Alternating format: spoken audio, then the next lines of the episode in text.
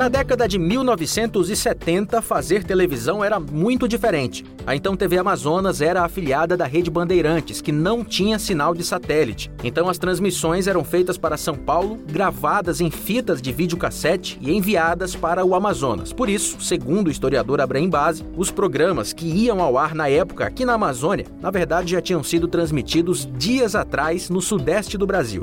Nós chegamos a ter 3.500 fitas circulando em toda a Amazônia.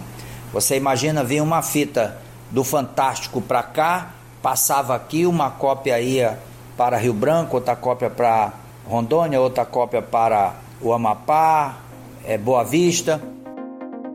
Porém, isso muda em 1982. O jornalista Felipe Dal, fundador da Rede Amazônica, quis trazer a comunicação instantânea para o norte do país. Antônio Carlos Magalhães era o ministro das Comunicações e leva o ministro a, a sensibilidade de que nós precisávamos do satélite e que o satélite estava pronto para ser lançado. No entanto, vinha sendo protelado. E isso ocorreu. Tanto o Bernardo quanto o Dr. Felipe estão aqui no aeroporto Eduardo Gomes aguardando o ministro, caminham com ele, ele vem a Manaus e a partir daí sim a gente entra em tempo real, não só com o Brasil, mas com o mundo inteiro.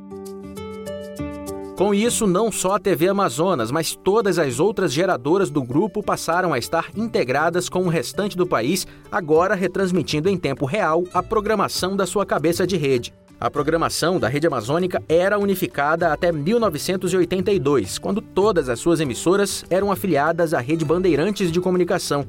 Mas neste ano a TV Roraima deixou a Bandeirantes e passou a retransmitir com exclusividade toda a programação da Rede Globo. No mesmo ano, as TVs Acre, Amapá e Rondônia seguiram o mesmo caminho, e a TV Amazonas foi a última emissora a se tornar afiliada Globo em 1986. E assim como hoje, os principais acontecimentos do dia a dia eram noticiados, como por exemplo a destruição de ônibus em 1988 como forma de protesto em Manaus. Um a um, os ônibus eram atirados no barranco e incendiados.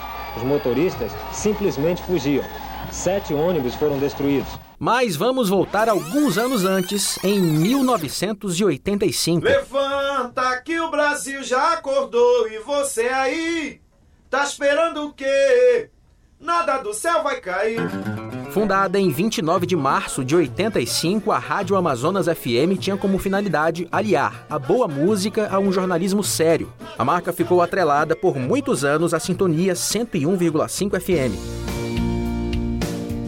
Um mês depois, em abril de 1985, nasceu a Fundação Rede Amazônica. Na época, buscavam-se profissionais de jornalismo em Manaus. Portanto, segundo a diretora executiva da Fundação Rede Amazônica, Márcia Lira, a fundação surgiu com a proposta de formar esses profissionais. Havia uma necessidade também para desenvolver produtores de audiovisual, como que, que desenvolve não só o jornalista, aquele que vai para frente da TV, mas aquele que edita também, aquele que faz, que gera as pautas, que produz o material que vai para a TV. Então era, era um trabalho um pouco mais de formar técnicos para atuar no back-office da TV. Nasceu aí o curso profissionalizante que capacitou dezenas de jornalistas por mais de 30 anos. Hoje a Fundação Rede Amazônica não é mais um curso técnico. A sua estratégia de atuação mudou, mas esse é um papo futuro nesta série de reportagens.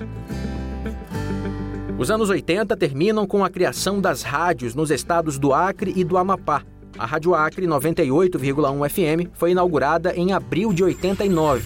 ZYC 202, Rádio Acre FM 98,1 MHz. Emissora integrante da Rede Amazônica de Rádio e Televisão, Rio Branco, Acre. E além de cobrir toda a cidade de Rio Branco, chegava com facilidade aos municípios de Porto Acre, Capixaba, Senador Guilmar e outros numa circunferência de aproximadamente 150 quilômetros. Já em outubro de 1990 entrou no ar a Rádio Amapá 93,3 FM, no ar 24 horas para os municípios de Macapá, Santana e Mazagão.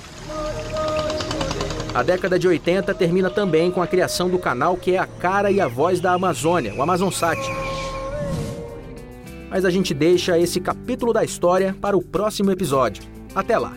Com edição e sonorização de Alisson Peixoto, de Manaus, Patrick Mota Filho.